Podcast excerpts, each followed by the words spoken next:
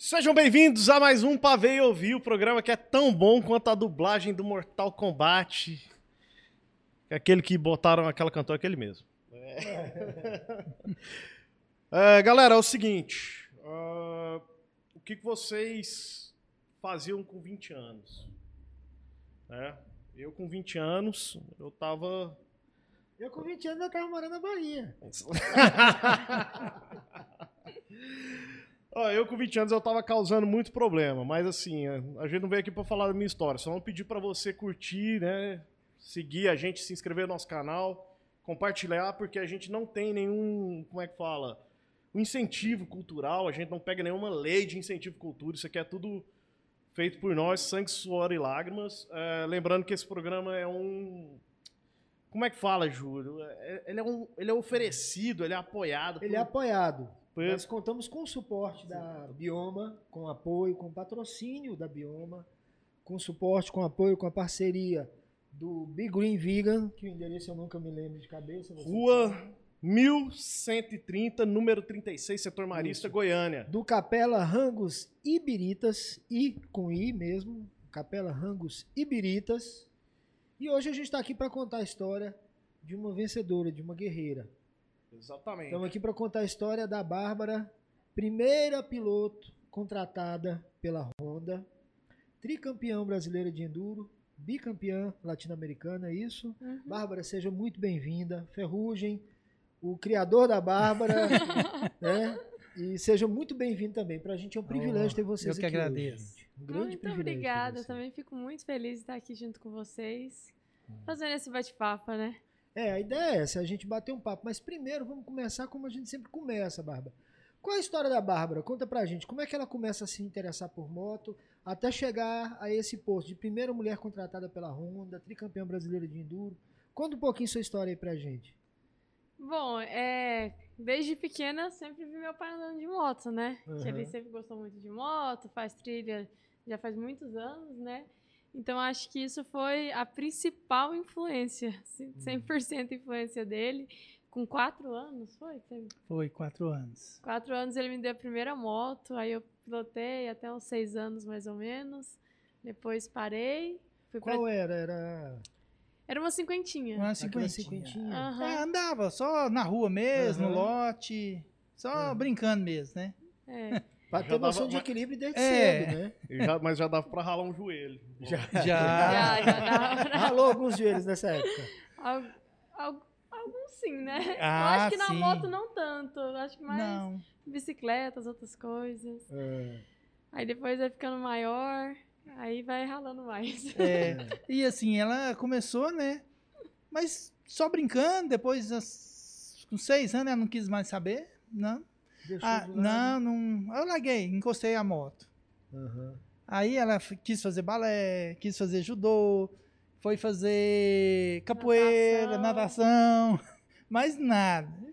Larguei. Vendi a moto, aí com 11 anos ela pediu novamente, começou a pedir.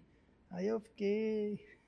Falei, vai... É. E, e eu tava tão desligada. Agora a conversa é mais séria. É. Eu tava tão desligada da moto na época que ele vendeu, que eu fui parando de andar, né? É. Que eu nem percebi que ele tinha vendido a moto, eu acho. É um negócio tão.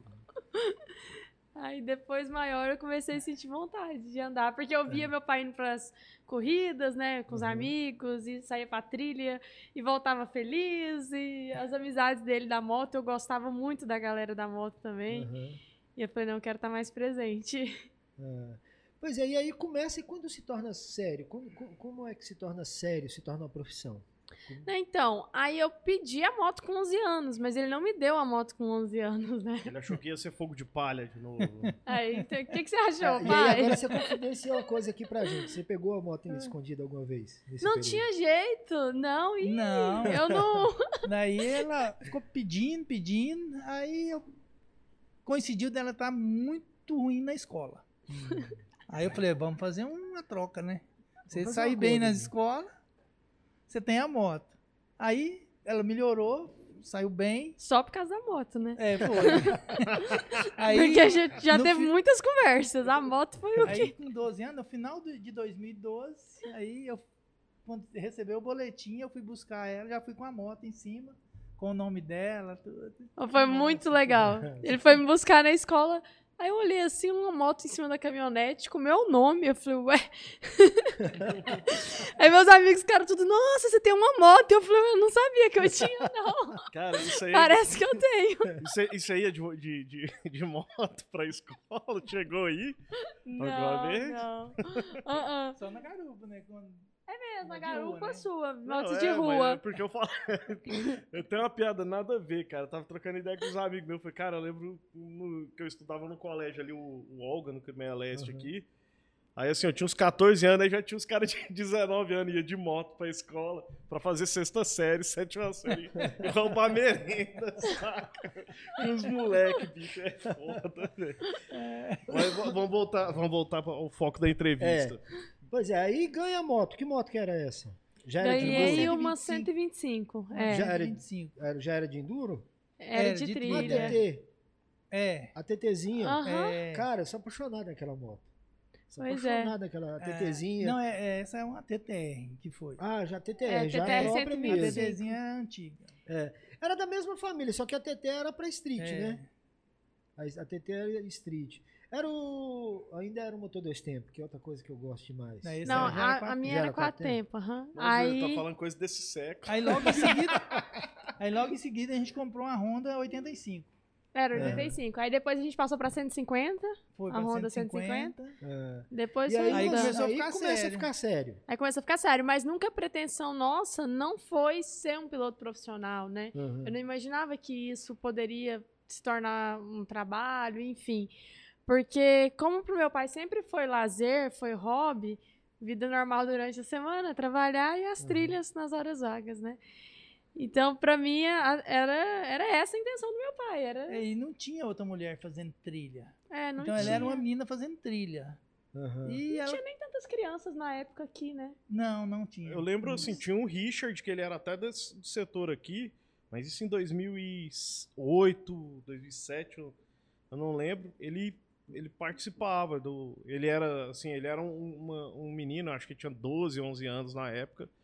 Ele falou, já deve estar um homem, né? Mas eu não sei o que foi feito dele. Se ele continuou, Ah. seguiu carreira. Ele tinha até uma van igual a de vocês lá. O pai dele investia Ixi, bem nele. lembro. 2008 eu não lembro. Eu tinha 8 anos, eu nasci em 2000. É. Deus, eu sou velho. 2000 tá um pouco. Mas aí você começa então a andar com a turma do seu pai, com os amigos do seu pai, mais uma brincadeira de final de semana, né? É, a E gente. aí como é que isso se profissionaliza? Assim, qual foi a- as lembranças que você tem assim dos primeiros, das primeiras competições? Como é que foi? Ah, tinha umas provas de cross country, né, Uhum. aqui em Goiânia, região. E aí a gente ia nas corridas pra brincar, assim, pra divertir, igual meu pai fazia.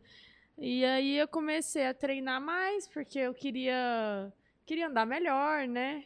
E, e fui tendo resultados expressivos nas competições, resultados legais. Aí teve uma prova em São Paulo, no FX. Só cortando um pouquinho, porque não tinha categoria feminina. Ela corria no meio dos homens.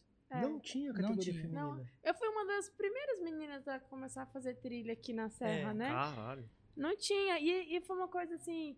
Que quando meu pai começou a me pôr pra andar de moto, os amigos dele falavam: Não, você vai pôr uma menina pra andar de moto, não sei o quê, ela vai machucar. É porque é um, um esporte. tem domina- mais homens, Mais né? homens, né? Isso É. é, sem dúvida. Aham. É um esporte bem masculino, como diz, mas. Ainda E- bem que existe a Bárbara para quebrar ela esses veio, É um ela veio pra esporte. quebrar. Não é masculino, é masculinizado. Veio pra É. quebrar esse. Ainda bem que veio a Bárbara para quebrar esses tabus, né? É, antes de mim também teve outras meninas, né, que vieram É- é conquistando aquela vários frase, né? espaços. Você, você corre Não, falando- a muitas- gente tá falando assim, aqui em Aham, Goiânia. aqui em né? Goiânia, Mas sim. fora já. É, Você teve corre muitas onde outras, muitas outras mulheres puderam andar, né? Começaram a andar. Você corre porque muitas mulheres começaram a andar. Sim, antes, né? sim, também. E principalmente pela minha família, né, que não Exato. teve nenhum tipo de preconceito em relação a isso, sempre me apoiaram. Uma Uhum. coisa que eu acho muito legal é que lá em casa eu nunca ouvi essa questão de isso é coisa de menina, isso é coisa de menino. Tudo que a gente. É, o tratamento é igual, né? É, não tem Que legal, diferença. que legal. Então, uma coisa que o pessoal falava muito pro meu pai era que não era um esporte legal pra ele pôr porque eu era menina. E meu pai sempre falava assim, não, é, que era perigoso, né? Falava, Uhum. menina delicada, é perigoso você pôr ela pra andar de moto. E meu pai brincava, ele falava assim, perigoso é eu não saber onde está minha filha. Pra Exatamente. mim, é super seguro, porque ela tá aqui no meio dos meus amigos, andando de moto. Ela tá usando todos os equipamentos de proteção. Ela sabe o limite dela, ela não vai andar acima do limite dela. E a partir do momento que eu quis andar melhor, quis me profissionalizar, tentar ter resultados expressivos nas competições, meu pai começou a me dar aparelhos de moto melhor, investir na moto, investir em treinamentos. Então, sempre que tinha um curso de pilotagem, ele me É. colocava junto para eu aprender a andar da forma correta e mais segura. Então, acho que isso foi uma das coisas principais, né? É, sim. E aqui, você estava falando da, da prova lá em São Paulo, né? Ah, é. Aí a gente, como que não tinha muitas meninas que andavam, a gente ficou sabendo que ia ter uma prova em São Paulo, através de um amigo nosso, que era uma prova no Dia Internacional da Mulher, que era uma competição só para mulheres.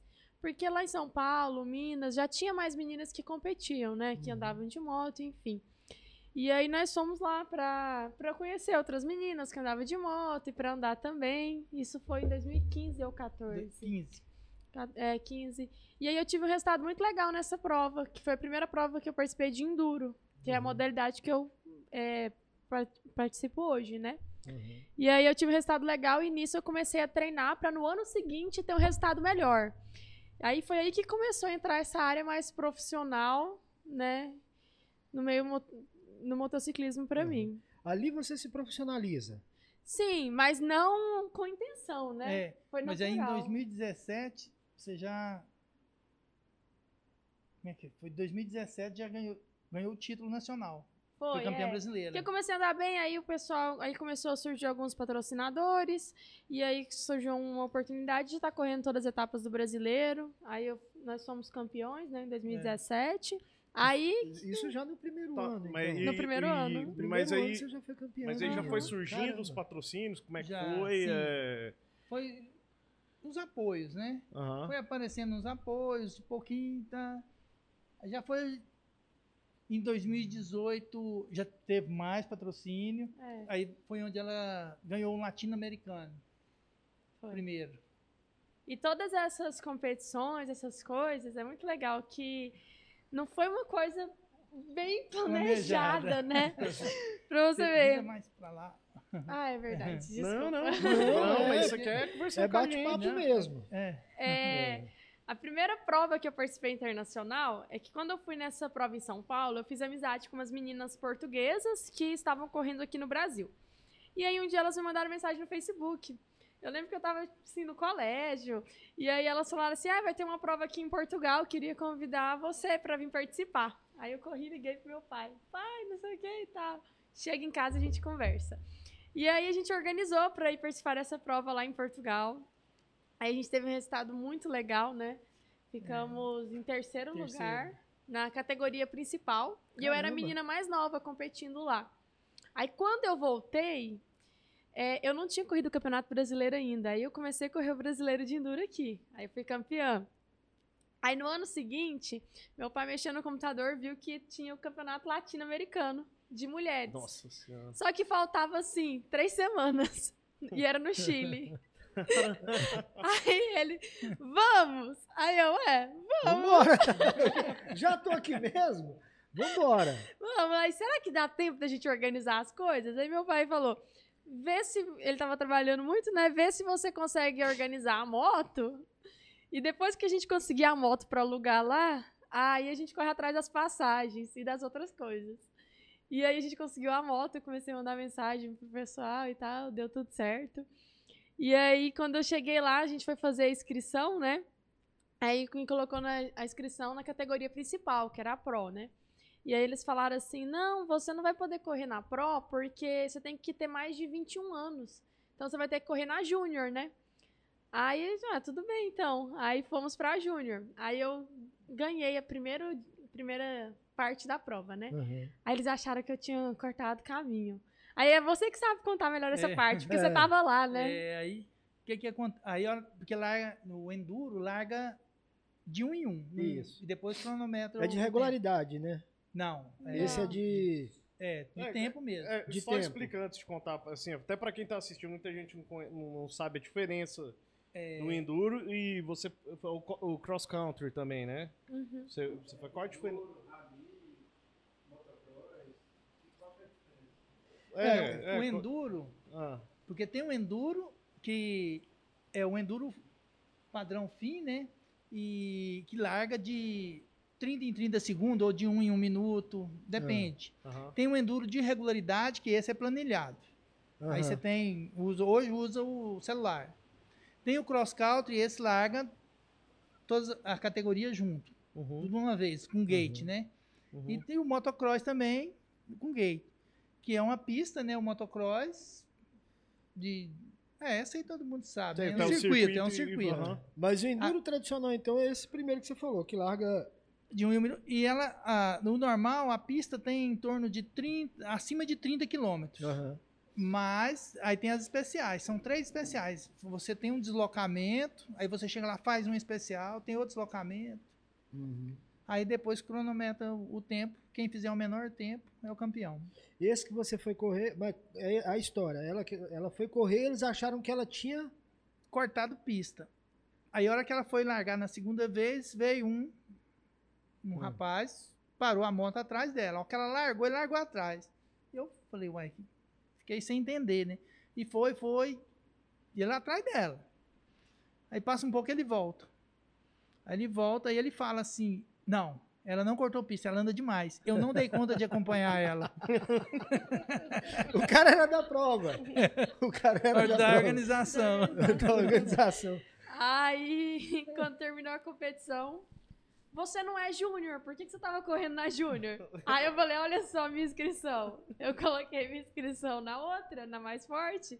Vocês não deixaram eu correr nela, porque eu não tinha 21 anos. Eu tinha 18, 17. É, Aí, aí eles pegaram e no ano seguinte, no né? ano seguinte ela correu na Pro e E venceu. eles abriram a sessão e É, ela co- você aí venceu prova. novamente. É, E aí você venceu novamente.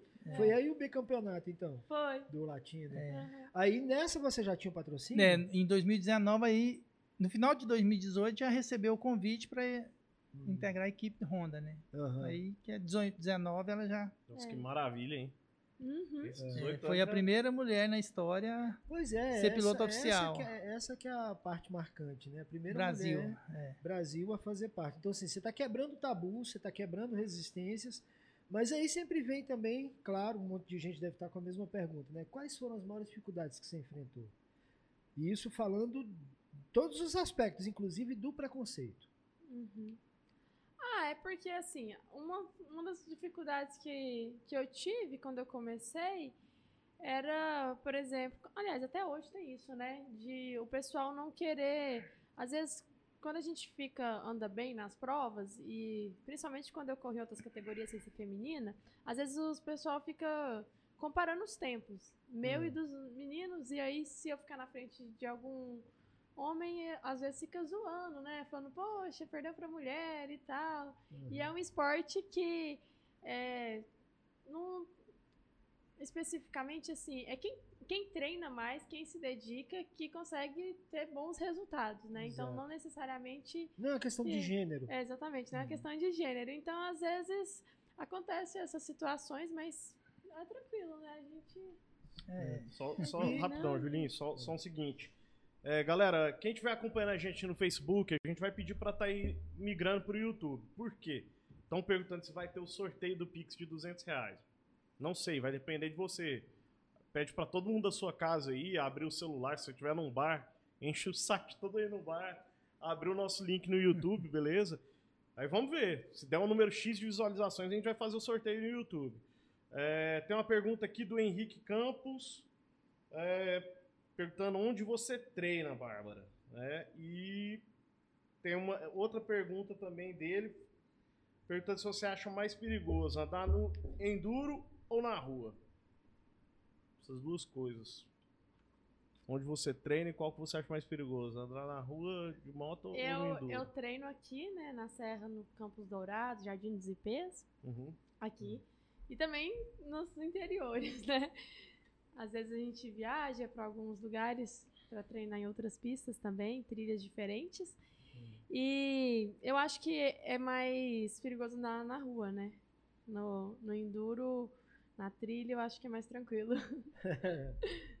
Eu tava.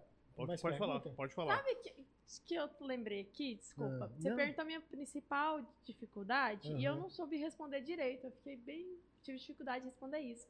E agora eu fiquei pensando, eu lembrei qual foi a real principal dificuldade minha Qual foi? No esporte. Foi o meu pai nas trilhas que não me ajudava a fazer as coisas. A minha principal dificuldade não era a zoação do povo, do- das pessoas, não era nada disso. Foi ele que sempre foi malvado. Malvado, mas com a intenção, por exemplo, provavelmente de ó, aprenda, se Não, vire, é- né? é, eu sempre falei, falei para ela o seguinte: falei, você não vai ter eu para sempre te ajudando. Exatamente. Então, se você quer ser independente, então aprenda a fazer tudo só. Se É. você você está querendo correr, competir no meio de uma competição, ninguém vai te ajudar. É. Não Então vai você ter tem que aprender- falar assim, ó, o cachimbo da moto tá solto, É, por isso que ela ué. tá pocando. Não, Tem que lógico aprender. que isso me ajudou muito, né? Aham. Mas, mas você passou a dar conta algumas vezes. Nossa! Gente, os amigos ficavam até com dó, eles tentavam me ajudar. E meu pai, não ajuda ela. ah, que ótimo, eu faria a mesma coisa. Você, é, eu, eu Faria acho que ele fez tudo pra ver se eu ia desistir do esporte. Eu acho que ele fez todos os testes, assim, sabe? Eu acho que não é nem pra ver se você ia desistir, é mais pra ver o quanto você queria aquilo. Exatamente. É diferente. São, são- Não basta um acordo de te- tirar nota boa. Ó, o quanto você quer mesmo, né? O quanto você quer isso. É. Pergunta aqui. Flórida, Mali perguntando. Bárbara, você também é modelo? Flórida, que saudade de você! E Gilberto Bandeira. Bárbara, vai pro motocross com o WG21 nessa temporada do brasileiro? Não, não. No motocross no brasileiro, acredito que se eu for vai ser pra assistir, por enquanto, mas tenho muita vontade de estar participando de alguma prova. De estar Mas você não correndo. tá no motocross, você tá só no enduro, no caso. Só no Enduro, aham. Hum. Eu treino na pista de motocross, né? Aham. Mas nunca participei de campeonato brasileiro de motocross. Tenho vontade. eu tava procurando aqui, eu lembrei o nome. É, uma menina, tem um documentário sobre ela, Ashley Fiolek. Você conhece? Não conheço. Ela é uma americana. Ela foi campeã a primeira vez, eu acho que com 17 anos. E ela é surda. Completamente surda. Ah, eu sei quem que é. Aquela é uma loirinha Aham, que compete de lembrei motocross. agora, você falou, lembrei, aham. E aí as pessoas perguntam, né, mas como que você faz pra participar de uma prova? Eu eu sinto a moto. Ela sente a moto. É. Eu já eu lembrei. É, é fantástico o documentário sobre essa menina. Ashley Fiolek. Não sabia E que aí tinha um ela falando sobre isso, né? Que as maiores dificuldades não foi o fato dela ser surda, era o fato dela ser mulher. Uhum. Que ninguém aceitava, ou então tinha preconceito, ou então tinha resistência. E aí ela começou a competir com meninos também, e ela sempre se destacava. Aí era a mesma brincadeira. Ah, você perdeu pra mulher e ainda surda. Uai, o que isso quer dizer? Nada, né? Mas, mas isso aí, perder, por exemplo, alguém que perdeu pra você já ficou com muita raiva de você, assim, de chegar na sua cara e falar ah, alguma coisa. Ou falar assim, você roubou. Você Ah! roubou, você, você trapaceou, você fez tá alguma coisa. Não, já, já falaram, já fizeram essas coisas, mas. Vou fazer o quê? Mas já tirou muitos também do esporte. né? É, Porque já. a turma fica zoando, aí eu- às vezes a pessoa para até de andar. É mesmo? Porque os amigos ficam Eu zoando. vou procurar Ah. nas casas de aposta, saca? Vou ver, eu, vou, eu vou ver quais competições a letra. Vou entrar nas casas de aposta e vou começar a dar all-in, saca? Mas assim, ao mesmo tempo É que acontece eu isso, bravo. nós temos também muitas pessoas, amigos, enfim, que apoia bastante, né? Que Aham. me ajudou, que me ensinou a andar de moto junto com meu pai. E essas pessoas, às vezes, eu não preciso nem, eu não preciso falar nada, porque aí já vem as outras pessoas falando, não, não sei o quê, e já defende. Aham.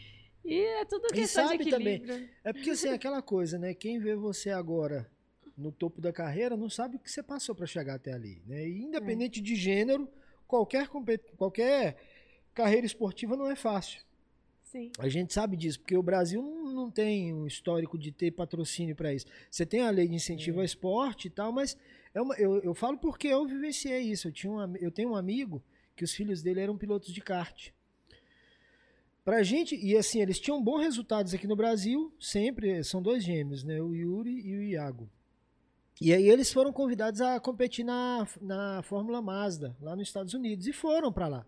Para conseguir isso, e a gente tinha que correr atrás daquela lei de incentivo ao esporte. Que dificuldade que é aquela? A dificuldade. Né? A- Uma burocracia excessiva Que? Não, nada, um sombra. Ah. A burocracia excessiva, a dificuldade extrema e assim a falta de incentivo para quem quer participar de esporte no país. A gente sabe dessa história, que se não fosse as empresas, por exemplo, se você não fosse contratada da Honda, provavelmente seria muito difícil continuar participando de todas essas provas, né? Sim, sim.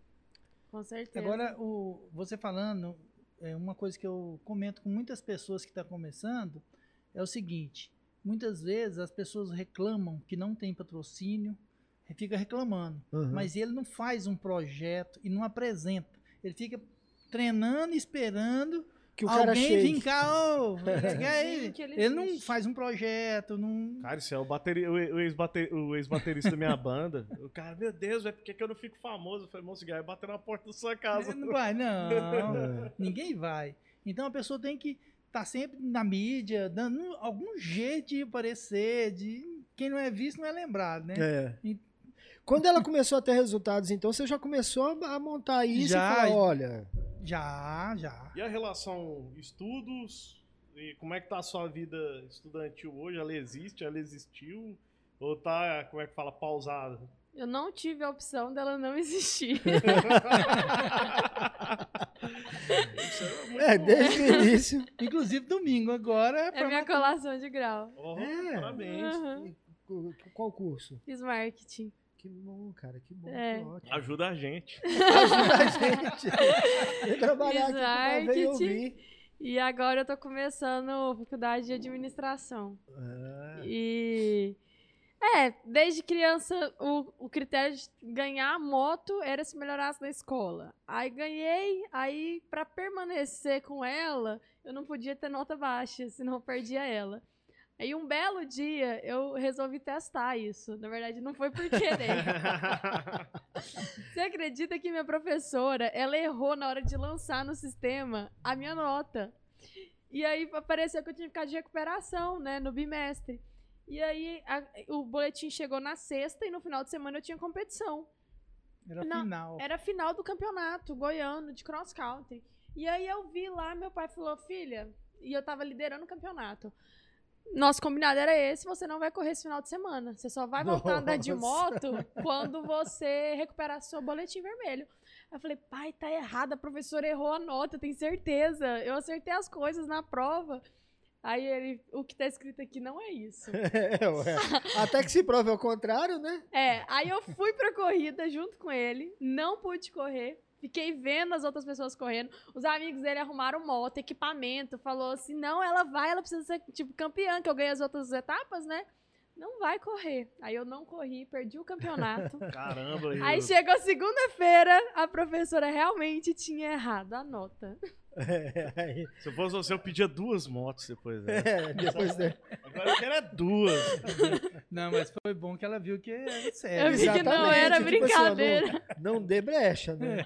Não dê brecha. É. Mas e, e como é que foi a conciliar a vida de piloto com a vida de estudante, cara? Por exemplo, Fácil. quando você ia participar de, de competições, fácil. Quando você ia participar de competições, você perdia a aula. Você teve a compreensão dos professores com isso? Como é que foi? Não, então, no ensino médio que as coisas começaram a ficar mais difíceis, né? Porque ensino médio você tem aula à tarde, essas coisas, e tinha que viajar para as competições. Mas os professores acabaram entendendo, então. E eu não participava de tantos campeonatos igual eu participo hoje. Então, coincidiu de. O ano que eu virei piloto profissional, que eu entrei na equipe Honda, foi o ano que eu terminei o ensino médio, que eu comecei a faculdade. Hum, Então, ensino médio eu consegui fazer tranquilo. E aí a faculdade já foi mais fácil de, de organizar, né? É, porque você tem, você tem uma liberalidade maior, entre aspas, É. né? E você tem professores também com. Um... Até porque faculdade é faculdade, né, gente? Não, você pode E ter tem muita gente de lá que avaliação. trabalha, né? Então. É. E aí eu, é, meu, o trabalho é esse. É, eu Então passei era- por isso quando eu fiz meu curso. Você fez curso Lá de quê? Administração. Ah, que Fiz legal. administração. Administração, aí depois comecei direito, parei e agora eu tô fazendo pedagogia. Você tá morrendo de medo de eu te Bacana. trollar, né? Não, eu já tô me trollando por conta própria. Tá. Por quê? Porque tem uma aposta aqui o seguinte: toda entrevista eu vou falar três coisas. Que eu morei na Bahia, que eu sou da época do Lava Jato 2M, que é a época que tinha os shows de rock aqui em Goiânia, e que meu nome tá em Marte. Por que, Marte? Eu Aquela ouvi você sonda- falando isso Fala. mesmo. Não, fala, que falou. fala. Não, fala. Aí agora eu vou Fala. falar. Aquela sonda Perseverance que foi para Marte no ano retrasado, no ano passado. No ano passado, ela chegou em Marte. Ela saiu em 30 de junho de 2020. Tem que sair. Chegou em Marte dia 18 de fevereiro de 2021. Aí ela tem, tem uma plaquinha lá com o nome de algumas pessoas e meu nome tá lá. Então fez, disso. tem quantos anos? Então É, fez, tem um ano. Tem um ano, Fez um então. ano agora. É, Gente, ó, além do Pix, a gente vai fazer o bingo do Júlio. exato. Não, Ah. faz, o- faz o, aquela aposta lá, o meu Qual? Bet Meet lá, como é que é? Não, é bingo do Júlio. É coisa de, de- é, é coisa de velho mesmo. Bingo. Mas é isso, é. A aposta é que sempre vai ter esses três assuntos. Eu até eu perdi, eu até perdi. Aí eu mesmo me trolo já, pra evitar problemas. Pra evitar trollagem dele. Mas vamos voltar aqui. Eu tava tentando, voltar mas de eu Marte? perdi raciocínio, porque você foi falar dessa Vamos voltar de Marte? Não, vai, fala. Pergunta. Você tá olhando aí? Eu não Pergunta. lembro. Eu Não, pergunta do. Não, aqui tem, ó, tem o, o Michael Guimarães. Ah, não, é pergunta pessoal. perguntando por que você, Bárbara, marca de pedalar, mas a sua mãe, no grupo Pernas de Aço, acaba não indo com ela. Não sei do que se trata. É porque acontece alguns imprevistos. Mas eu vou, eu ainda vou participar do SEDAI. Tá, é. Caramba, Você não velho. respondeu a. O quê? da A Flórida? É. Ela É. tava brincando. Não, tem, tem aqui que eu não tô nem conseguindo ler. Na hora é- É. Amigo, aprenda a usar vírgula, sei lá, acento, qualquer coisa que for, que tá difícil aí. Mas vamos voltar. Então, que ano que você profissionaliza oficialmente? Que ano que foi isso? Foi 2000 e... 2017. 17. Já começou. 19, é, 19, 19. foi. É. 2019. Então foi logo pré-pandemia. Foi um ano E aí, antes. como é É, que foram as competições? Como é que foram as provas nesse período de pandemia? Porque na verdade a pandemia foi 2020. 2020, exatamente. Então, foi, do... foi, foi 2021, 19, não? 19? Não, a pandemia começou foi- em 2020. 25 de 2020. março de 2020 foi a- o decreto, o primeiro decreto de lockdown aqui no Brasil. Foi. Dois anos atrás. É, foi isso mesmo. dois anos Foi. Dois anos e seis dias atrás. Dia 18. Dia 18. Eu Em tava no Rio de foi. Janeiro, foi dia 18. Foi, era meu aniversário no outro dia, teve que cancelar meu aniversário. É. Caramba! Foi dia 18. Eu dia saí 18. daqui, eu saí daqui dia 12 é, para o Rio. E aí eu voltei dia 19. Eu saí daqui tranquilo. E aí chego lá no Rio de Janeiro, a pandemia. O decreto lá foi na sexta-feira, dia 14 ou dia 13, eu não lembro. Aí foi dia, dia 15, na verdade. Aí dia 18 veio o decreto aqui de Goiânia. Eu voltei Foi. dia 19. Aí já de máscara, aquele procedimento É. todo, as poltronas do, do avião sem ninguém do lado, enfim. Eu fiquei uma semana em Manaus, fui pra lá, tava normal. Aí quando eu voltei, cheguei no aeroporto, o pessoal tava de máscara. É, Eu não tava entendendo eu mais achei que o Michael nada. Jackson tava errado, mas no É, final ele tava certo. Ah, não, isso aí já foi em 2020. Pois é, e, e aí É. como é que foram as 2020. competições nesse período de pandemia? Aconteceu, né? Teve, teve normal. Teve normal. Assim, Atrasou não, um não pouco. normal. É, não, não foi normal, normal. mas Formatos mais É, teve um formato diferente, seguindo. Padrões Os da padrões. vigilância. espaçamento de tempo maior entre É, as E o provas. enduro, pelo fato de larga de um em um minuto, não tem o- ca- cada um nos seus boxes. Então, Não O distanciamento já é natural, Já é né? O natural. distanciamento já é natural. Não tem aglomeração. Fala de outra coisa, fala da sua viagem. A sua, que você foi com sua amiga para o Pro Chuí? pro Chuí. Nossa, que viagem incrível. É. Eu fui pro Rio Grande do Sul, correr uma etapa do brasileiro. Ia ficar quatro dias lá. Hum. Aí de repente foi surgindo a oportunidade, eu fui ficando, e aí essa minha amiga falou assim: não, vamos pegar uma moto e vamos sair pra. Ela é de lá. Ela é de lá.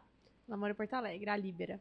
Vamos pegar uma moto e vamos sair pra gente fazer um passeio. Aí falei, vamos, partiu. Aí a gente pegou duas Áfricas Twin, Uhum. 1100. E aí fomos sem, sem destino. E aí fomos parar lá na fronteira com o Uruguai. Como E- assim sai sem destino, cara? A gente pegou a moto e falou assim, colocamos uma enquete no Instagram. Vamos pra onde? Vem, vamos pra onde? Vamos pra onde? Aí a gente dormiu um dia lá no, no hotel e ficamos, pra onde nós vamos? Não sei o que e tal. Aí tava chovendo pro lado que a gente queria ir, que era pro lado de Urubici. Aí vamos, vamos, vamos indo pra, pra cima. Aí, É, e chegamos lá. Aí chegou na fronteira, a gente não conseguiu atravessar por causa da, da, da pandemia. da pandemia, né? Então. Mas senão a gente tinha ido mais longe. E aí até depois o volta. Ushuaia? Ia. Na- Não, a gente chegou e é o Ushuaia, né? Pera. Eu não peguei a viagem toda. Vocês É, não, chegaram? não, nós chegamos em Ushuaia, só, só na fronteira mesmo que a gente não conseguiu passar pro, Uhum. pro Uruguai. Vocês passaram do Uruguai pro Brasil. É. e, e aí, é, depois nós voltamos e agora a gente tá tentando encaixar um dia a nossa agenda, né, pra, pra fazer a viagem, terminar de completar ela, porque a gente resolveu que a gente vai fazer do Chuaia ao Iapoque. Mas não uma viagem só, entendeu? A gente vai fazendo os trechos. Ah, períodos sim, não vai durante fazer o ano. pernada só. Não, a gente vai fazer pedaços dela. Uhum. E aí, o objetivo é fazer tudo esse ano. Pois aí aquele trecho, mas e aí, e aí o trecho que passa ali pelo Amazonas? A gente ainda não, não montou a logística como que nós vamos fazer, não. Porque ali é bem complicado. Eu já fui para Manaus várias vezes, é, só não fui de moto. Mas um amigo meu foi no ano passado agora de moto. O caminho geralmente o que todo mundo quase todo mundo faz é ir para Belém, de Belém pega o barco para Manaus, mas o melhor é ir para Porto Velho. De Aham. Porto Velho você pega menos tempo de barco até Manaus. Mas é aquela coisa, você embarcar a moto no barco, ficar quatro ou cinco dias dentro do barco com a moto. Não é, É do nada jeito, agradável. do jeito que a gente gosta. Cara, eu tenho um primo malucão que neste momento ele está indo ao Peru de bicicleta. De bicicleta? Bicicleta. Doido. Aí ele falou que se for tranquilo ele vai tentar chegar no México. É. Maluco. né? Não, não é maluco. cara. Maluco, Eu maluco. gostaria de fazer uma Mas ele tá sozinho? Sozinho ou tem alguém lá Eu não tenho detalhes, ele? eu fiquei sabendo porque eu fui visitar minha mãe, aí chega e falou, ah, seu primo tá indo lá, lá, tá indo ao Peru de bicicleta. Eu falei, ah, mentira. Você tem o Instagram dele? Tem, tem. Não, é, tem que, tem que acompanhar essa É, aventura é. dele, ué. Até pra ir pegando os roteiros também, né? Mas é isso. E viagem sozinha, qual foi a mais difícil que você já fez, assim? Ou você ainda não fez nenhuma sozinha? Não, já fiz várias viagens sozinhas. Na É? verdade, Vamos- essa viagem que eu encontrei com minha amiga, eu fui sozinha, né? Lá eu encontrei com ela. Mas também já fiz viagens sem encontrar com ninguém, o tempo inteiro sozinha. Qual moto que você usa hoje? Não, então, moto de rua, eu, eu não costumo andar no trânsito, né? Aham. Então, já fiz viagem de carro com as motos dentro, Ah, sim, na com as van, motos na com as van. motos de trilha lá dentro. é. Ah, sim, sim. Viagem Já. de moto ainda você não arriscou. Não, só essa que eu fiz com essa minha amiga. É. Eu costumo não. dizer o seguinte, cara, que eu me sinto mais confortável andando de moto na BR do que dentro da cidade. Eu, Eu acho- também tive essa impressão. Apesar É. que eu andei pouquíssimas vezes na cidade, mas eu fico mais, um pouco mais Eu apreensiva. fico mais tranquilo andando numa BR de moto, viajando, do Bem que mais tranquilo. dentro de uma cidade. Ah, é, É. muito prazeroso, né? O, É. o vento no rosto na BR, aquela visão. Uma das melhores coisas Não e tem- uma das mais erradas que você pode fazer andando de moto é viajar sozinho. É Você uma já das melhores viajou co- sozinho? Muito, Muito? muito. Eu vim de Salvador pra cá várias vezes. Eu- Foi mal. Ah, cara. Foi natural? É. Foi, não. Foi natural, saiu. Eu morava lá. Eu saí. é, é, eu tive. A lá marca tive na uma tabela aí. Viraguinho 250, né? Pequenininho. Nossa, enfim, ainda de virar. Viraguinho. Aí depois uma Shadow, que aí foi mais confortável. E por último, de Boulevard. Quando eu voltei pra cá, pra Goiânia, foi 2011. Cara, eu trouxe minha, minha, minha mudança quase toda atrás da Boulevard. Que Amarrei massa. tudo que pude, ela ficou alta, aí ficou tipo um cicibar pra mim natural, né, para encostar as costas. E aí levei três dias de viagem de Salvador pra cá. É uma das coisas mais gostosas de você andar de moto, é você fazer uma viagem sozinho. Mas é uma das mais burras também. Por quê? Se você cair, ninguém vê. É. É, tem, tem um amigo meu no Rio de Janeiro, ele estava indo do Rio para Juiz de Fora. Ele sofreu um acidente num viaduto, caiu. E ele, e ele quebrou a bacia, ele quebrou fêmur, ele desacordou. E ele acordou com a chuva, porque aí começou a chover, ele viu que ele tinha caído, estava meio que em cima de uma árvore. E já tinha passado algumas horas que ele estava lá desacordado. A sorte dele foi que um casal passou e viu a moto no acostamento. Isso depois de não sei quantas horas. Aí ele gritando com o celular na mão, sinalizando lá pra cima, o casal viu, chamou de socorro. O bombeiro fez o socorro dele de, de maca, né? Enfim, com rapel. Então, assim, é uma das coisas mais gostosas, mas é uma das mais burras. Se você cair, ninguém vê. É, É, é muito quem difícil alguém É. Desculpa, é, pra quem quiser saber o Instagram do meu primo, maluco, é zé.vieira22, tá? Aí é, tá a descrição Tem lá. aí. Tá aqui, ó, goiano viajando de bicicleta. Doido, maluco, maluco, maluco. Zé. Ponto. Zé.vieira22. Tá? Acompanha a viagem aí. Depois fala Zé. que eu, ó, pra falar que eu nunca fiz nada por você, Zezinho, tá? Eu fiz. Vamos lá, e como é que estão as competições agora? Que legal. O que, que você está participando? Eu tô participando do Campeonato Brasileiro de Enduro Fim. É, semana que vem também vai ter o Brasileiro de Enduro de Regularidade, né? Você E prefere o fim ou regularidade? Eu gosto de andar de moto. O regularidade é, é mais controlado, né? Você tem que ter tempo certo para passar. Como funciona? são, são sensações totalmente diferentes, né? Uma pro outro. O enduro de regularidade, cada um tem sua particularidade, mas acredito que o regularidade é o que eu me divirto mais. É. Porque a concentração em relação a estar planilhando e pilotando, eu, eu gosto. E o fim é mais velocidade, então também é muito bom. Uhum. É, é confuso. É uma coisa que eu, eu sempre brinco, que se perguntar pra mim qual a sua modalidade preferida, eu não tenho minha, minha modalidade preferida. Eu gosto do endorfim, eu gosto do regularidade, do motocross, tenho muita vontade de participar de rally, é, hard é enduro, eu gosto de rally- tudo que envolve moto. O rally ainda não está nos seus planos? Por exemplo, o Rally dos Sertões agora? Tá nos meus planos, tá participando de um rally futuramente, né? Ah, Tenho muita vontade. Inclusive, o regularidade me ajuda nessa questão de estar em contato com a planilha, porque no rally tem isso. uhum. Então, meu objetivo de estar participando das provas de regularidade é, inclusive, isso: é estar aprendendo mais sobre navegação para estar passando para o rally também Nos futuramente. Sertões eu não me lembro de ver nenhuma mulher. Tem? Tem, tem. Tem Tem mulher. nos Sertões? Inclusive, tem uma que é a, a Moara Sacilote, que quando eu era criança, tinha quatro anos, né? que Eu É. comecei a tirar foto com ela, Ah, que as largadas eram aqui em Goiânia. aham. E aí eu tirava foto com ela na largada do rally. E, e eu fui crescendo, aí todo ano ela me via assim uma vez no ano lá no rally. Falava, ah, comecei a andar de moto, ah, não sei o que e tal. E hoje ela é minha amiga. Então Que tem massa, vontade cara, de correr massa. junto com ela, inclusive. Que massa. que É, massa. Bárbara, é o seguinte, a, preparação de um atleta exige bastante coisa, alimentação, né? É, eu queria até saber, assim, você tem um acompanhamento com nutricionista, tudo, porque com certeza perde é, uma quantidade boa de caloria durante prova, né? E você faz uma preparação, tipo academia, tal, alguma outra coisa assim, ou, ou não, só vai na tora mesmo?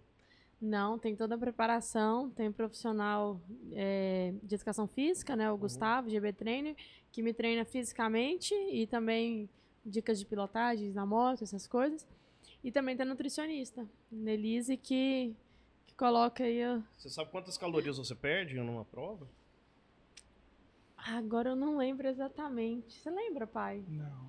Eu sei que o relógio vai marcando. Mas eu acho que teve uma prova. Era duas mil calorias? Eu não lembro. Ah, eu não lembro. O desgaste é muito, né? É ué, muito. É, é absurdo. Pensa, com o sol, ainda mais aqui em Goiânia, acho que não, não treina. Esse, esse sol maravilhoso de Goiânia, parece que tem uma lupa, né? Em cima. Alguém tá Eu com uma lupa assim, aqui. ó, queimando, É. queimando Eu você. passei por desidratação várias vezes viajando, porque você tá todo Vindo da. Hã? Vindo de onde? Não, aí eu estava no Piauí. Da- não era da, da Bahia, não. Mais longe um pouco. Eu saí daqui de Goiânia para ir para Fortaleza. Aí passamos pela Bahia, entramos e saímos da Bahia no mesmo dia, que não é fácil, porque a Bahia é um estado longo. Hum. É, aí no Piauí. Tive desidratação. E assim, você não se liga, porque você está em cima de uma moto, de jaqueta preta, de capacete É. preto, de calça preta, de. Enfim, né? Você vai perdendo líquido que você não repõe. E aí eu só soube disso da pior forma possível, passando mal. Ó, vamos entrando aí. Você não vai ter sorteio do Pix, não. Já tô avisando, hein? É. É. E o, som, o Sombra tá de mau humor hoje, rapaz. Tá pão duro. A grana depende do Sombra. A gente é pobre. A gente, eu não tenho porra nenhuma aqui. Vamos É, lá. Eu, quero, eu queria saber assim, fratura. Qual foi uma mais feia? Já teve alguma queda que você levou assim, foi feia pra caralho, aí você falou assim, não. Que assustou, tipo assim, você cogitou até parar, assim, você fala assim, caraca, isso é perigoso. Já machuquei, mas nunca passou pela minha cabeça parar de andar de moto por conta de lesão, não. Muito pelo contrário. A pior coisa da lesão é você ter que ficar sem andar de moto. Então, quando eu machucava, era assim: quando que eu vou, tô melhorar logo? Só que eu tive poucas lesões. Pela Graças quantidade de tempo que eu piloto, tive poucas lesões.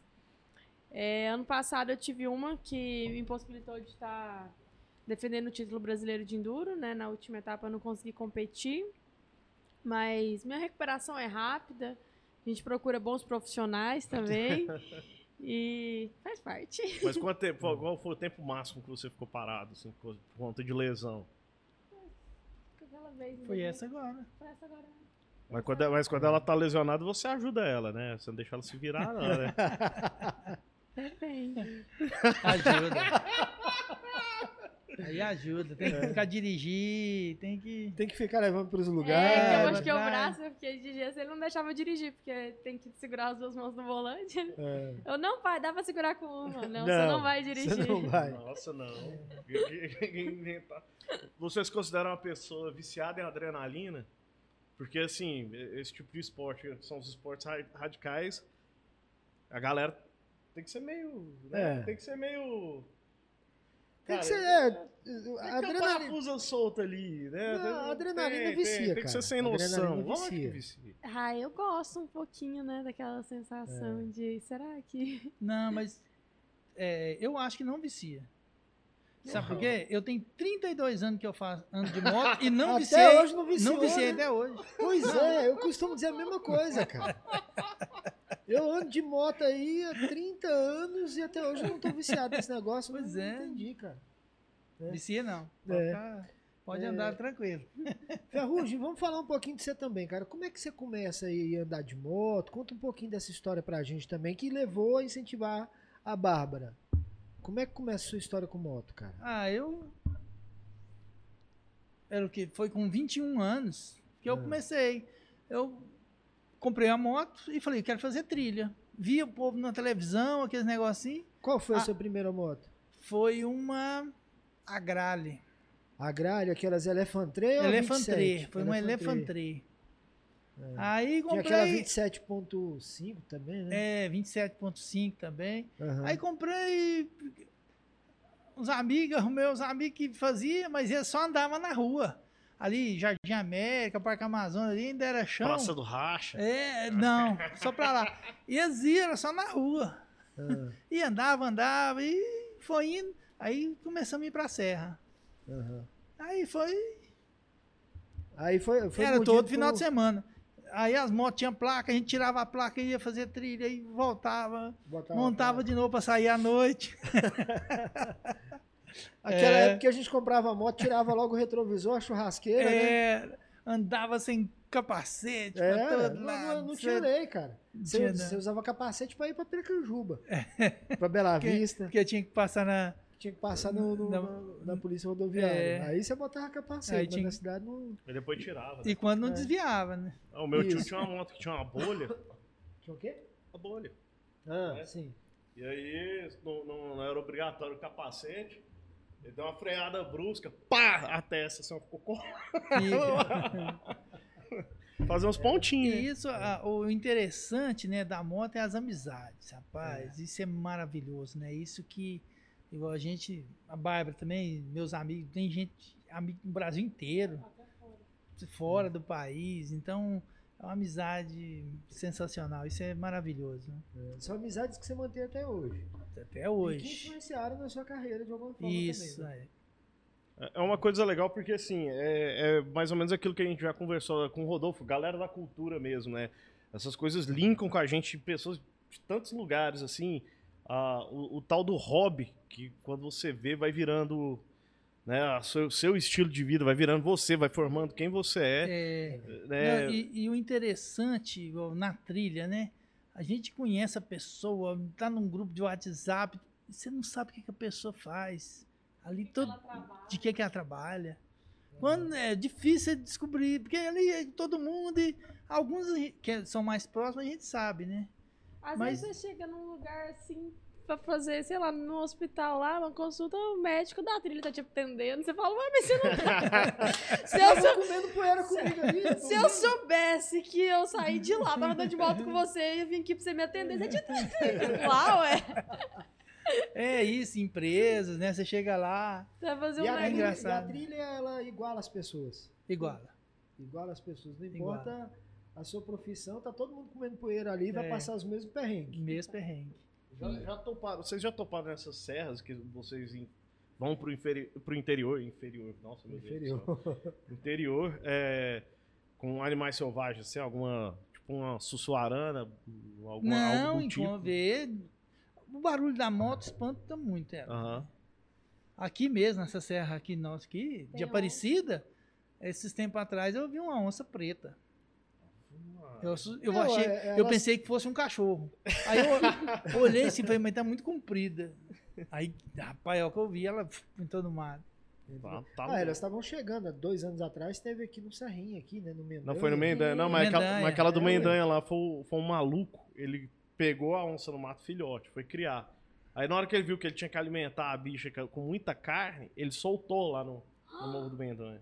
Entendeu? Aí a onça tava entrando, tal, tem uns vídeos dela catando cachorro. cara. Tem, ué. Tem. É claro. bizarro, mano. É, É, assim, né? Gente doida. Goiânia já teve cara solto que criava leão dentro da Tem, madeireira. ué, tem. Não, mas você É. viu agora, tem pouco tempo, uma onça grande no Canedo? Sim. Vi, vi no, no jornal. aham. Eu vi. Passou ela Essa era Grande. selvagem mesmo, até pelo tamanho dela, né? Grande. Era uma onça bem pa- adulta. andando em frente ao condomínio. É, porque a gente vai invadindo o espaço delas cada É. vez mais. Então, não tem pra onde ir, né? Tem mais pergunta aqui. É, qual o maior desafio para uma profissional do motocross hoje no Brasil? É seguir motivada pra treinar todos os dias. Como qualquer esportista, Não, é é- difícil. É, o desafio É manter São o. muitos. é quando você chega num objetivo, você tem que manter é o mais difícil, né? É. Você manter lá no topo é o mais difícil. Porque assim, você pensa, você é a primeira mulher a ser contratada por uma equipe profissional. Já não é fácil. A mulher que rompeu todos esses tabus, esses, essas resistências, enfim, chegou aonde está. Para se manter é mais difícil, né? Sim. Do que chegar até lá. Porque no processo, para você foi meio divertido, você estava ali curtindo. Só que quando se profissionaliza, qual a maior dificuldade também? A responsabilidade é maior, né? Porque Hum. quando você conquista um título, quando você tem responsabilidade, é, tem, envolve marcas, envolve muitas coisas, é, você ter que defender um título é diferente do que, uma, por exemplo, quando eu comecei de estar aproveitando e vamos ver o que vai acontecer, né? Hum. Então, acredito que, que essa é a questão que pega E também é tá defendendo aquela marca, né? É. Tá É. defendendo aquilo ali em tudo. Tudo que vai fazer, tudo que vai postar, Quando tem que ser, ter um acompanhamento, Uhum. olhar, vai tirar uma foto que Mas que legal e parabéns para a Honda por ter reconhecido isso, né? É, mim, Ah, ótimo. sou- Isso é eu maravilhoso. Sou muito agradecida, né? Todos os patrocinadores, principalmente a Honda, né? Por me apoiar, acreditar no nosso trabalho, né? Isso é muito importante. Ô, ô, ô, Bárbara, é, perguntando aqui, qual a velocidade máxima que sua moto chega? Ah, o, cara, o cara pontua muito mal, outra pessoa. Mas qual é, qual é a velocidade máxima que sua moto chega com você, que você já atingiu? Olha, porque não tem. Não tem velocímetro. velocímetro na moto. Hum, É. Mas pra descobrir a velocidade máxima dela é só pelo dinamômetro, é, né? subir É. a viseira e ficar com o olho aberto aí, deixar o olho secar. Pois é, dessa, dessa diferença do fim pro regularidade. O fim é a velocidade final, É, é quem faz aquele circuito lá mais rápido. mais né? rápido. né? Aí também tem os horários, você tem que cumprir durante a prova, Hum. né? Pra ficar mais organizado. E, claro, você falou, né, que tem um sonho aí do Rally dos Sertões. E o, o antigo Paris-Dakar? Ah, Que é aqui, ó. o Ali Dakar é, é... ali é o desejo, é o supra-sumo do desejo. Nossa, o A- Dakar acho que é o sonho de todo motociclista, né? É. Tá Participando. Não, às vezes não só competindo, porque competir lá deve ser. é, deve ser não, é muito difícil, né? É porque o Mas- nível ali já é. Teve- É é, não, a. Pajero, inclusive, tá homenageando a única mulher piloto, né? Não é moto, né? É, porque 40 anos de Pajero tá homenageando a primeira pilota a, a vencer. Agora, eu não sei se é o, eu acho que é o Paris-Dakar, que falou que é o, o rally mais difícil do mundo. É o Paris-Dakar. Então, é o mais difícil do Paris-Dakar. mundo é o Dakar. O nome é Paris-Dakar, mas o trecho hoje mas não, não é mais Paris-Dakar, né? É, É. Ele mudou. Ele mudou. Ele muda. É. Por- é, mas Agora por, uma por mulher que motivo? Teve- Correu, né? O Paris Dakar. De moto? É a. Não, a Laia correu vários anos. Ela Vários anos. Aham, ela chegou muito bem classificada. entre os 10 Ela é brasileira? Não, ela é. Ai, não lembro de onde ela é. É, mas ela Eu fez, acho, tenho quase certeza que ela foi campeã mundial de Enduro ano passado. A Ah. Laia. É, mas você pensa em pra- mudar pra alguma outra categoria, tipo moto velocidade, algum pra ver de qual é mesmo? Fala assim, eu sou boa demais nesse negócio aqui, eu quero ver, quero ver o, o céu é, É. o limite. criar outros desafios, assim. Acho que não nessa visão de competição, de que eu sou boa demais e quero ver o que vai acontecer, não. Mas pra conhecer mesmo, pra ver como é, sim. É. Tem vontade de correr uma prova de moto velocidade? Tem, tem. Tudo que envolver moto. É. Pode ser no assalto, pode ser fora do assalto. Tem duas rodas, é moto. Pô, tá tendo aquela híbrida É Honda, agora. eu é, quero. Já viu que os caras colocam, tipo, um, sei lá, um, um esqui nela, ela roda na terra, você vai pra água, a bicha Sim, roda na sim. água. é, é, Uhum. É, Eu tenho uma paixão por aquele. A Ilha de Man, aquela TT, Nossa. TT Trophy. Aquilo é uma loucura, cara. A Ilha de Man é, Aquilo é é loucura, loucura. é O loucura. que- Agora, assim, a minha paixão era pra assistir, porque subir numa. Não, me- É. basta as experiências que eu tive com o RD 350 de um amigo meu, a antiga viúva negra, né? Nossa senhora, cara. E isso há 30 anos atrás. Eu levei um susto que eu falei, eu não quero isso aqui nunca mais na minha vida. Goiânia ou na Bahia? Aqui, eu ainda morava aqui. Na Bahia. É, eu fui pra Bahia por causa desse susto. Foi Quando não, eu tava mentira. voltando da Bahia. Mentira, mentira. é. Você tá vendo, cara? Eu Ó, sou tô indo pra Bahia aqui. semana que vem.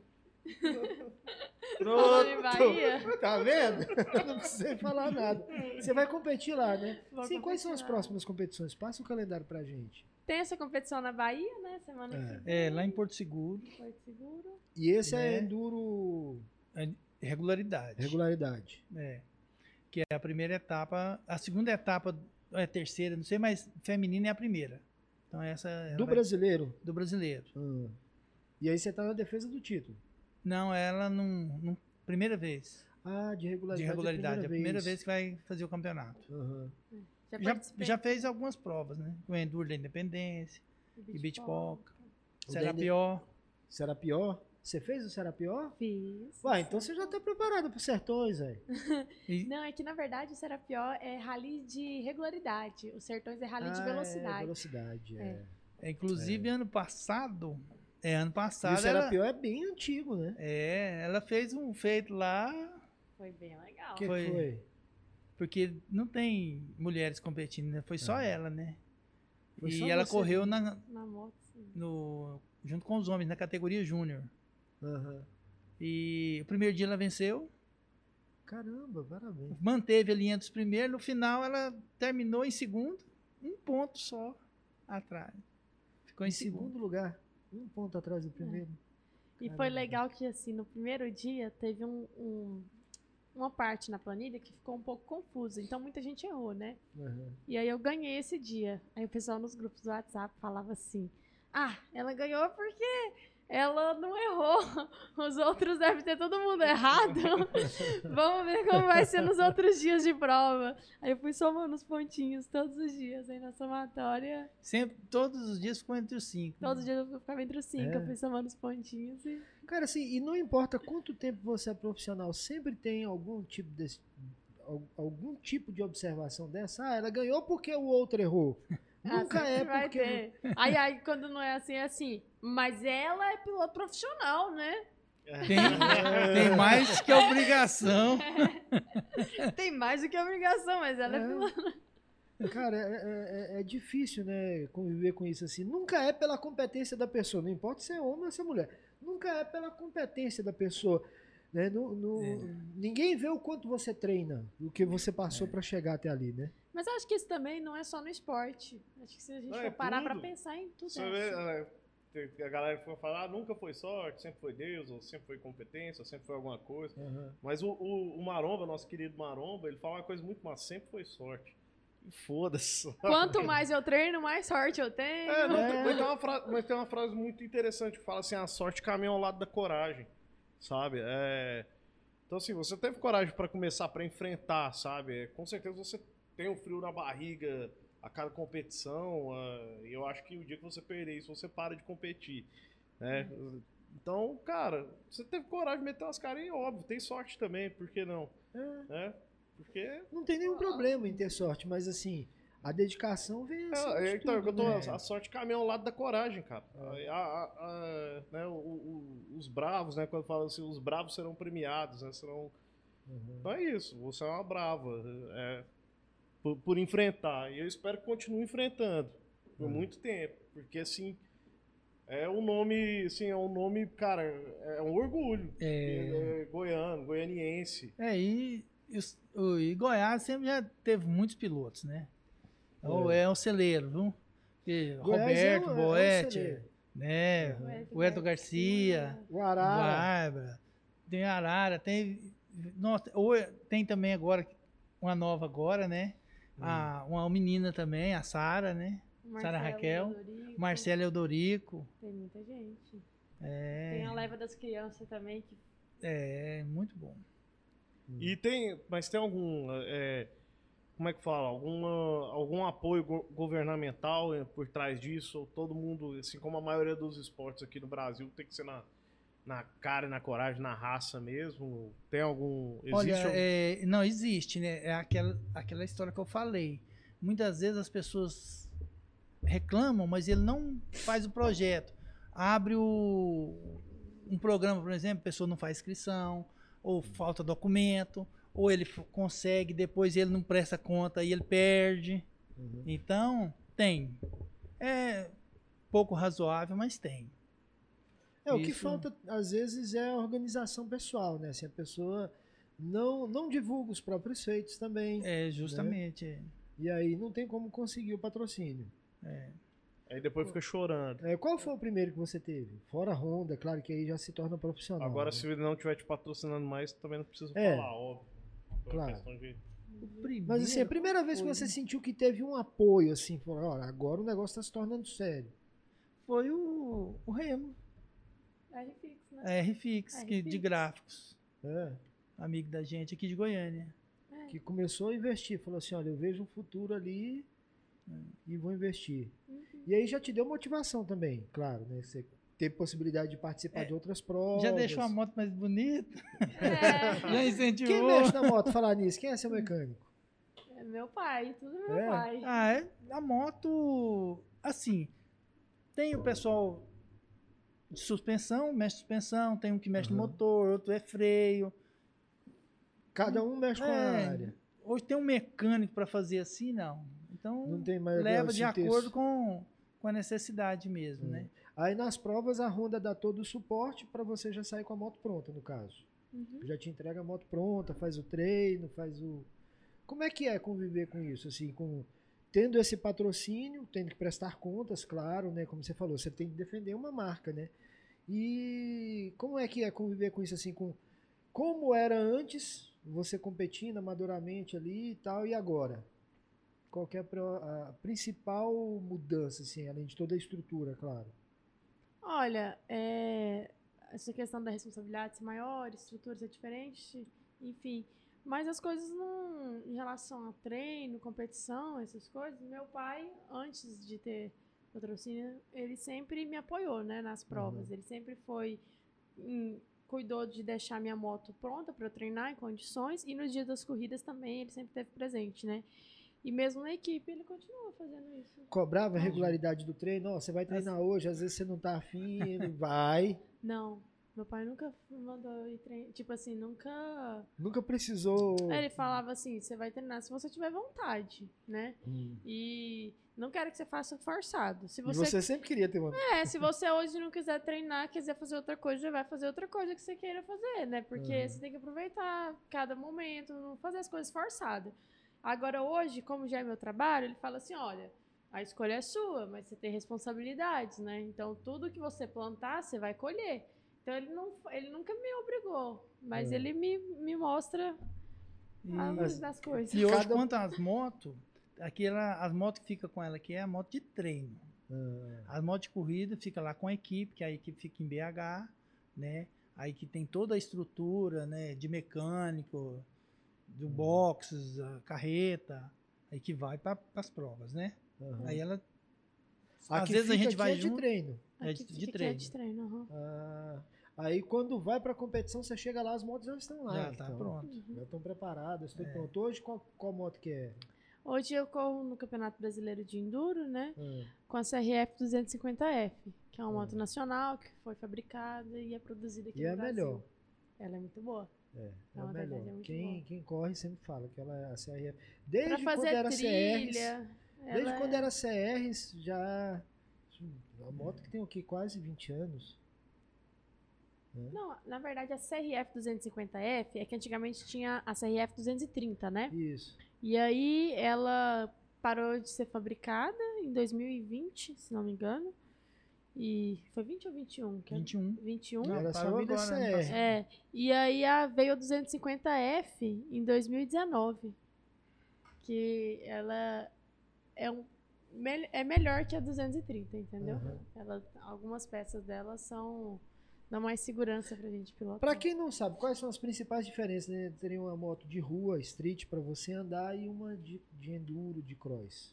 Pra quem não sabe, assim, quais são as principais diferenças? Claro, ela Vou não falar tem que você não placa. sabe, cara. É, ela não tem placa, não tem velocímetro e tudo, mas quais são as principais diferenças? O, o tipo do pneu, né? Não Hum. ter placa. Acredito que preparação de motor. Você, sabe, você vai saber falar melhor que eu. Suspensão, pai. é, você sabe, ué. Suspensão, Suspensão é freios, diferente, é, é diferente. são O- freio tem que ser mais preciso, né? Ah, O Posicionamento Suspensão. de guidon hum. também muda. O... É, é uma moto off-road, é É diferente. diferente. é. Ela é mais próxima da, das Big Trail, né? Exatamente, ela é mais próxima das Big Trail. É. Porque nessa época, por exemplo, quando você comprou a Elephant Trail que você falou, era muito difícil você ter acesso a uma moto de trilha. É. Naquela época a gente tinha ainda reserva de mercado. Não tinha, Você não tinha. não tinha. Você- a moto fabricada de maior cilindrada aqui no Brasil era a CB. Era. O resto vinha de fora, né? CB 450 ou CB 400? 400. Ah, 400. 400. É, não tinha CB 7 400. galo ainda não. As 7 galo, as RD, elas vieram depois da liberação do- da reserva de mercado que você tinha no É. Brasil. Né? E aí, quem tinha Ninja naquela época tinha que trazer do Paraguai. Trazer do Paraguai, da Argentina. É. E as motos de trilha eram as motos de rua. Que, Era. que era as XL, que era as, as XLão, DT, É, as TTzinhas 125. TTzinha, né? Aí veio as as- Elefranteia é, 27.5, 27, as Agrado. é, as Agrale. As, Tinha as MZ. motos importadas, elas chegaram depois. Acho que foi as primeiras. Foi, as- foi. As motos MZ, importadas chegavam M- depois, porque a gente não Suzuki. podia importar nada aqui no Brasil na época. Suzuki, Kawasaki. É. Aí depois começou a chegar as Falando no Hondas. começo dos anos 90. Não, é, Não, mas nos tinha só 80. as de motocross. É, aí já era pra competição, que É. era outra história. Mas quem queria fazer trilha aqui Era, era pegar uma DT e arrancar farol, arrancar tudo que não precisasse e botar na trilha. Isso é final dos anos 80. Final dos anos 80, início dos anos 90. Aí depois você abre, aí começa a chegar as sete galo, fazia fora, trazia aqui só para montar, né? Aí Uhum. começa a chegar outras motos, começa a chegar. Nessa época chega Kawasaki, chega Suzuki, aí começa a chegar as outras motos aqui no Brasil. Entendi. É, vamos lá então, que a gente já. Né, o Sombro, o Sombro já tá com aquela carinha de. de- É, de- vai fazer o sorteio? Como é que é? Não, não vai, não bater o número X, a galera não ajuda, a galera pra encher o saco, eles são, eles são maravilhosos, né? pra, pra ajudar é aquela É. coisa. É, mas, Bárbara, é o seguinte, o esporte número 2 do seu coração. Qual que é? Não sei. Só tem moto, só pensa em moto. Só pensei Provavelmente é moto velocidade daqui a pouco. É moto também. é moto também. Não e quais são os. Eu gosto de pedalar também. Ó, É. tem, Que é tem mais controvérsias. Não, tem não um- é que você gosta muito, não. Parece que tá, tá dando quê? bolo na galera. É que é aqui o nome do. do... Pernas de aço. Pernas de aço. Ah, é falando- porque eles, olha só, o nome de- deles já são, são pernas de aço. Eles vão me matar no pedal. É, não tem. Quais são as próximas competições, além dessa da Bahia agora? Como é que tá seu calendário? Conta pra gente. Tem o brasileiro de enduro depois, né? Em patrocínio. E. Pai, você vai saber falar melhor. Uai, filha. Uai. Tem a- essa prova agora de Porto Seguro, na Bahia, que é de regularidade. Essa é quando? Final de semana que vem, dia Agora, 5, dia 9, 10. Dia 9 e 10. E depois, no dia 22, 23, tem em Minas, em patrocínio, que já é o Enduro Fim. É a segunda etapa do Campeonato Brasileiro. Depois ia ter do Equador, né? Vai ter, mas a gente resolveu não ir mais. Uhum. A do Equador resolveu não ir? É, Uhum. porque não, não soma ponto pro latino-americano, que vai ser só em outubro, No Chile. Depois vem Aracruz, né? No Espírito Santo. aham. Depois- Que aí é parte do brasileiro também. É, do Brasileiro Fim. Uhum. Aí, eu- aí depois eu não lembro de cabeça, não. O latino-americano ele sempre acontece no Chile? É, os três anos, os dois anos foi no Chile. E agora Hum. vai o terceiro também. Nunca aconteceu no E Brasil 2020 2021 não teve. Por causa da pandemia. né? É. Mas nunca aconteceu no Brasil, no histórico passado? Não, nunca? O feminino não. não, primeira né? vez, primeiro campeonato latino-americano foi em 2018, o segundo em 2019. O feminino. Feminino. É. Feminino. Aham. É. Ah, então a categoria entrou em 2018 só. Foi, eu participei do primeiro. Caramba. Hum. E quantos pilotos brasileiros tinham? Só eu. Só você? Aham. Aqui na América do Sul, onde é que tem mais pilotas? No Chile? Lá tinha. Ah, não. mais. Brasil, eh, se você for olhar nisso aí, Brasil Tem mais. né? é enorme, né? É. É enorme. Então, mais pilotos mais assim fazendo um campeonato, acho que Profissional... Chile. É. Piloto, piloto profissionalizada. né? Mas eu, a gente, assim, eu coloco em consideração também, pai, a questão de que a prova lá no Chile é, era lá, né? E É. quando o Fabião fazia as provas aqui, os, os FX da mulher, dava mais mulheres. Não, Então- sem dúvida. É que tem uma prova em Goiás, as de São Paulo é mil quilômetros para vir, não vem. Aham. Né? Então as provas regionais aqui, dá muito. São Paulo, por exemplo, né? a prova lá dava 80 meninos. Caramba. Mas, mas, assim, se a- é, assim até, até rolou uma pergunta que eu esqueci de fazer. As premiações são em dinheiro de- dos torneios que você participa? São sempre em dinheiro ou, se- ou tem, sei lá, você vai ganhar uma outra moto ou algum produto? Não, a pessoa que. A organização do evento não tem premiação, né? Essa questão de premiação é com os patrocinadores mesmo, que a gente não negocia tem, os prêmios. Não tem. Não. Não. Né? É só o troféu mesmo. É só Só a troféu. homenagem. Uhum. Cara, tem que ter muito amor, viu?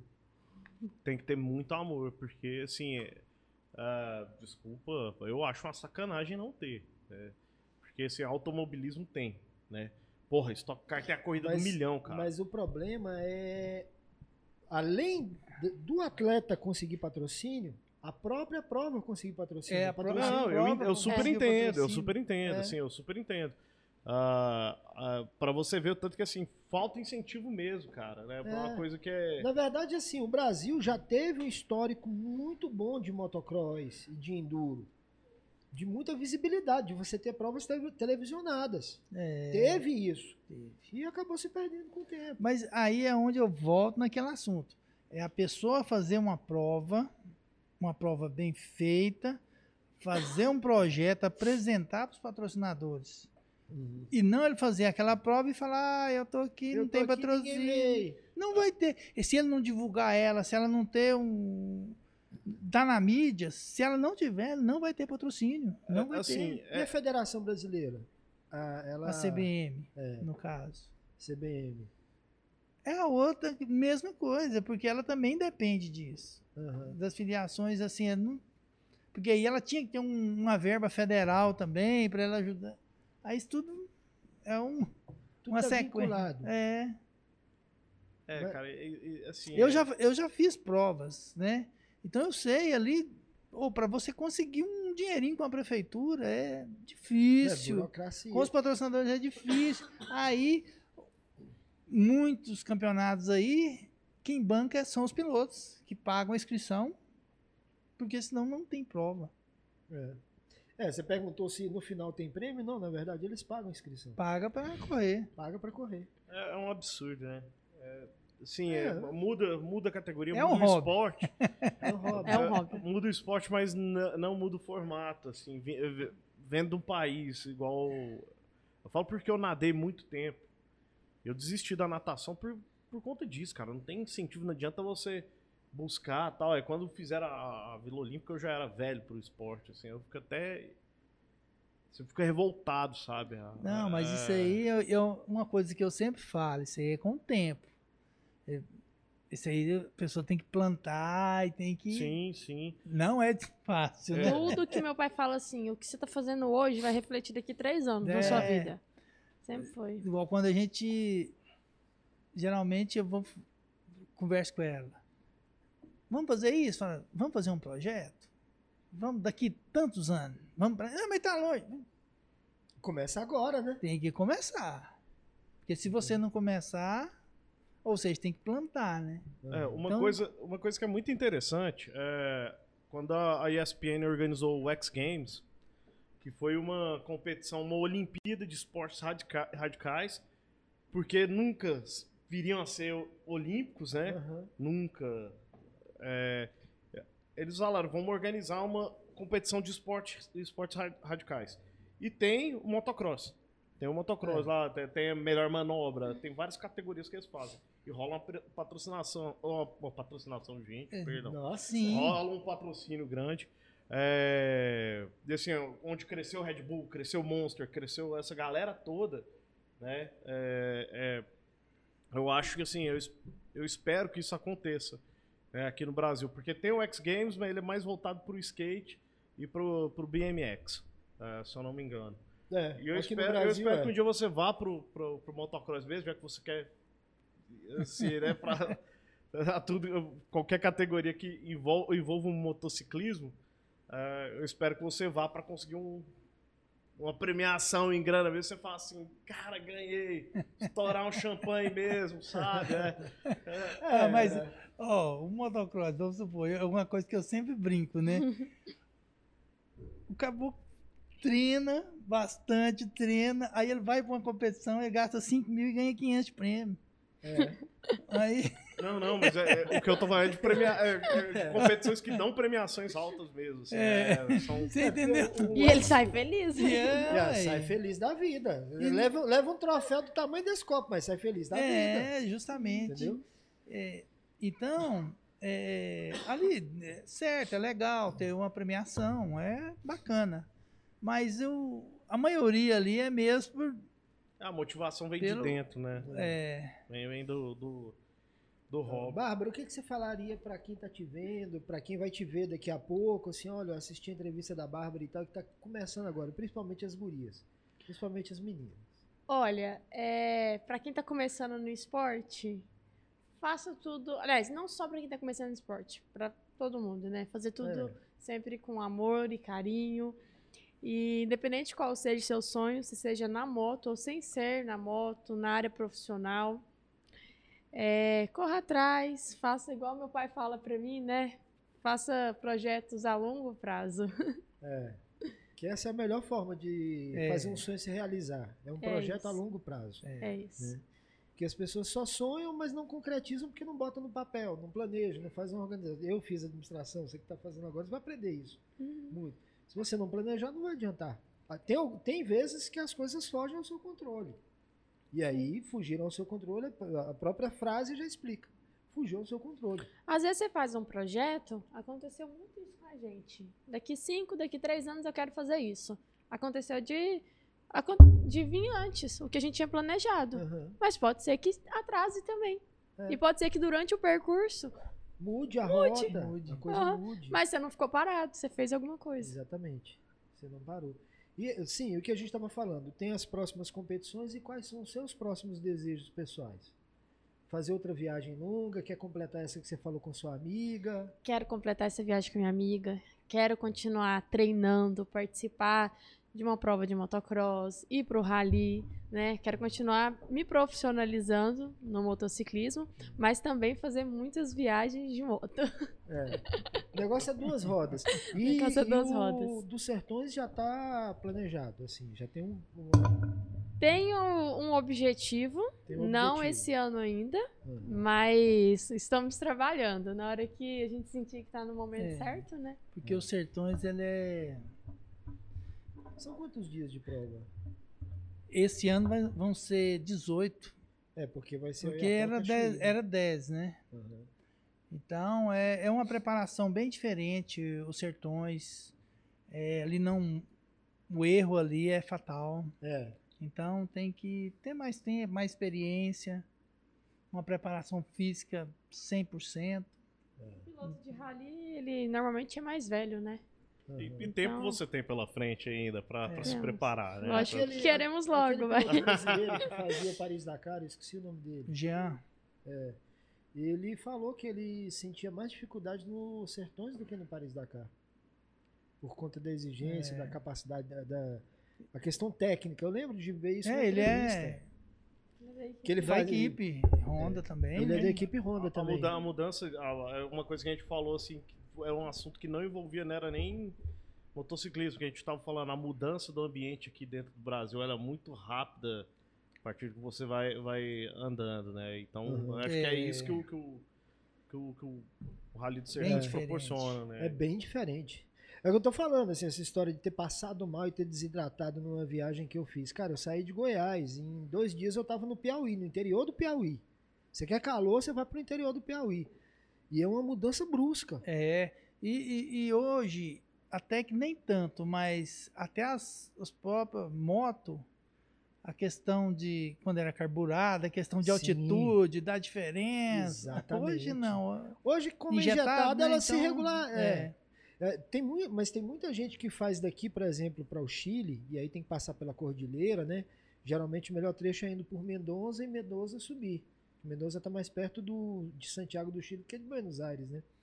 E fala que mesmo com as, carbura- com as injetadas hoje, você ainda sente o- aquela coisa dela É, de engasgar, com a enfim, da dificuldade. altitude. É, E outra coisa, quando você cruza a fronteira do Brasil, todos os outros países da América Latina, o percentual de etanol aceitável no- na gasolina é menor do que no Brasil, né? É, No Brasil é 27%. Lá é 10%, alguma coisa. Então a moto também sente essa diferença. Com toda certeza. Ah, sim, e isso que eu ia perguntar. Quando você vai fazer o latino-americano, você aluga a moto lá? Uhum. E aí, agora que é da equipe da Honda, é o mesmo procedimento é via Honda. Sim. É. Eles providenciam moto lá, da equipe Honda, no caso de lá. Aham. É. Isso mesmo. A gente também tá pensando na probabilidade de talvez, dependendo da etapa, por exemplo, no Chile, dá pra levar, né? Aham. E mas Além, lá de, também além de, de ser uma viagem maravilhosa daqui pra lá, né? é, mas lá também a estrutura da equipe de lá é muito boa, sabe? É. A preparação das motos, tudo. Uhum. Pergunta: é, para uma pessoa que não tem contato com trilhas, iniciar no esporte, o que precisa? Onde vai? Onde pode encontrar informações? Se é só chegar na serra e acelerar, ou se tem algum tipo de curso, treinamento? É, quem procura? Tem, né? Tem um pessoal lá que aluga moto, que dá as dicas. É, se, Lá no- for, se for aqui em Goiânia, né, tem.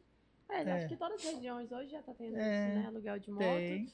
Mas sobre entrar na serra e já subir na moto, acelerar sem saber onde você tá, não é aconselhável, porque acho que o legal é você procurar alguém do meio que já anda para dar as dicas, né? De onde você pode andar, porque às vezes também você anda num lugar que não pode. Hum. Com a moto adequada, equipamentos de proteção, todos são importantes. Sim. E é isso que você falou, né? Do aluguel da moto. É. É, gente, ó, infelizmente o nosso tempo acabou. Hum. É, Que pena. obrigado pela presença de vocês. É, Boa. Bárbara, hum, sim, cara, que orgulho que dá. Assim, até por ver uma, uma pessoa da sua idade já com a cabeça tão boa, tão centrada, tão focada no objetivo, é, é maravilhoso, entendeu? E assim, espero que você continue na sua jornada levando o seu nome, o, nosso estado maravilhoso, afora que muita gente tem preconceito, né? Chama a gente de nesta capitinga, essas coisas assim. É. Você, piqui? você dá muito orgulho pra nós. E, e parabéns, sabe, pela criação, Oh. é, Hilda. É, a gente vê que você instruiu sua filha ma- maravilhosamente bem. É, quer falar alguma coisa, Vilinho? Não, é isso. Parabéns por ter criado essa campeã, parabéns pelo seu trabalho, pelo seu esforço também por ser campeã, por ter trazido tudo isso para nossa terra e mais importante, por estar desbravando caminhos. Porque eu, eu- eu sempre pergunto isso para as pessoas que eu conheço e que são referência, por exemplo. Eu tenho uma amiga que é influencer e tudo, mas ela atua como feminista e tal, né? E eu sempre falo para ela, você tem a dimensão do quanto você pode estar sendo é, é importante para pessoas que vão vir depois de você? Você tem uma dimensão disso, assim? Das gurias que vão se espelhar em você, como você se espelhou nessa na menina que você falou antes, que corria os sertões.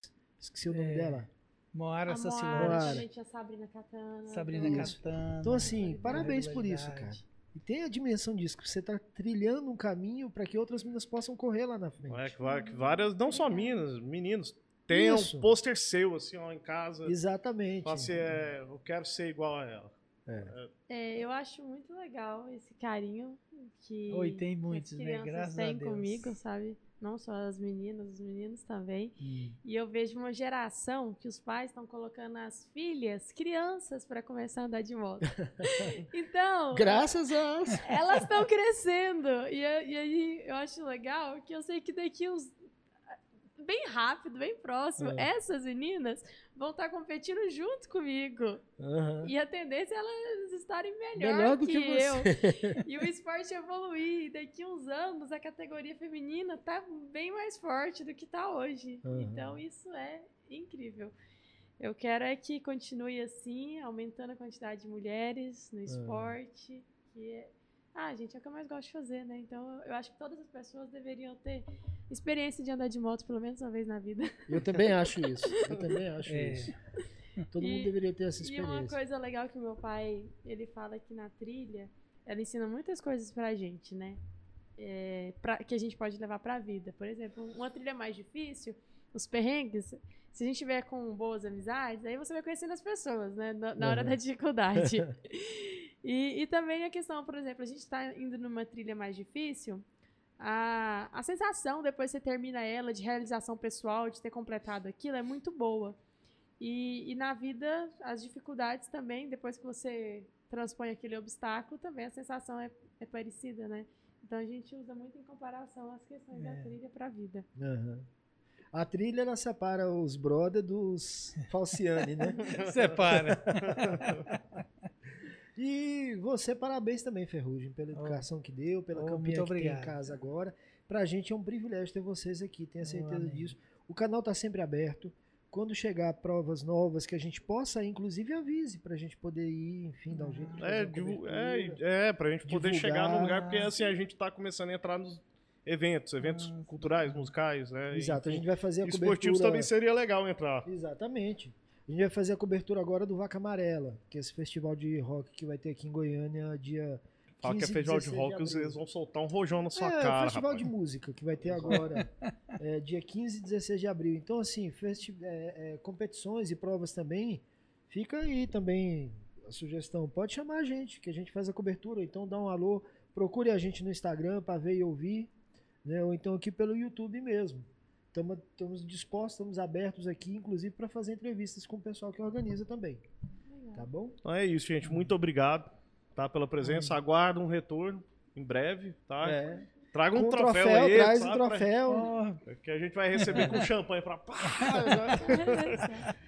É. Galera, é o seguinte, ó, muito obrigado a quem nos acompanhou até agora. É, um recado, uma novidade, recadinho bacana, igual eu gosto de dizer lá no, no Instagram. É, agora a gente vai estar duas vezes por semana enchendo o saco de vocês, pedindo like para curtir, compartilhar e seguir toda essa abobrinha, né? Mas isso é importante para a gente seguir fazendo nosso trabalho que não tem tanto apoio. Os poucos apoios que a gente tem são maravilhosos, mas o principal apoio é a audiência. Então agora toda quarta, toda quinta, às 8 da noite, a gente vai estar aqui o Pavê ouvir. Como diria Miguel Falabella, um beijo muito carinhoso e fiquem com Deus. Obrigado, gente. Amém. Obrigado, Tudo de galera. boa. Obrigada.